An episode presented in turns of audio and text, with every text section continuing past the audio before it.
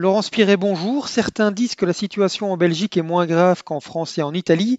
Ce n'est pas tout à fait vrai. Alors évidemment, pour l'instant, la Belgique compte 10 décès et 1243 cas.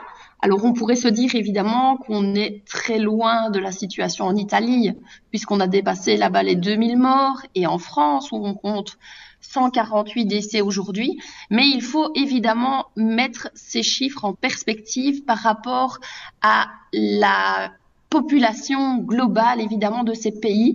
Notre petite Belgique c'est 11,4 millions d'habitants, alors que la France, c'est 66 euh, millions d'habitants et l'Italie, c'est 60 millions d'habitants. Et évidemment, quand on compare finalement le taux de contamination de notre population à celle de nos voisins, là, il faut tout de même être particulièrement vigilant. Euh, sans oublier aussi qu'en Belgique, le nombre de cas serait sous-estimé. Oui, tout à fait, puisqu'on sait qu'on ne teste aujourd'hui en Belgique que euh, les personnes qui sont hospitalisées. Donc, euh, les 1243 cas, ce sont principalement des personnes qui sont passées dans nos hôpitaux.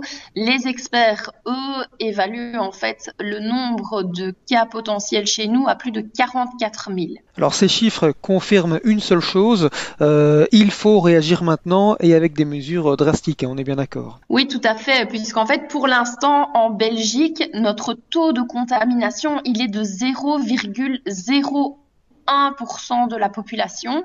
Alors on peut se dire que c'est faible, mais en fait, il est plus important à J plus 16 euh, qu'il ne l'était au même moment en Italie, et en France. Donc en France, en fait, on était un peu en deçà euh, de ce chiffre avec à J plus 16 2876 cas, mais pour l'ensemble du pays. Et en Italie, on était à J plus 16 à 5883 cas pour l'ensemble du pays.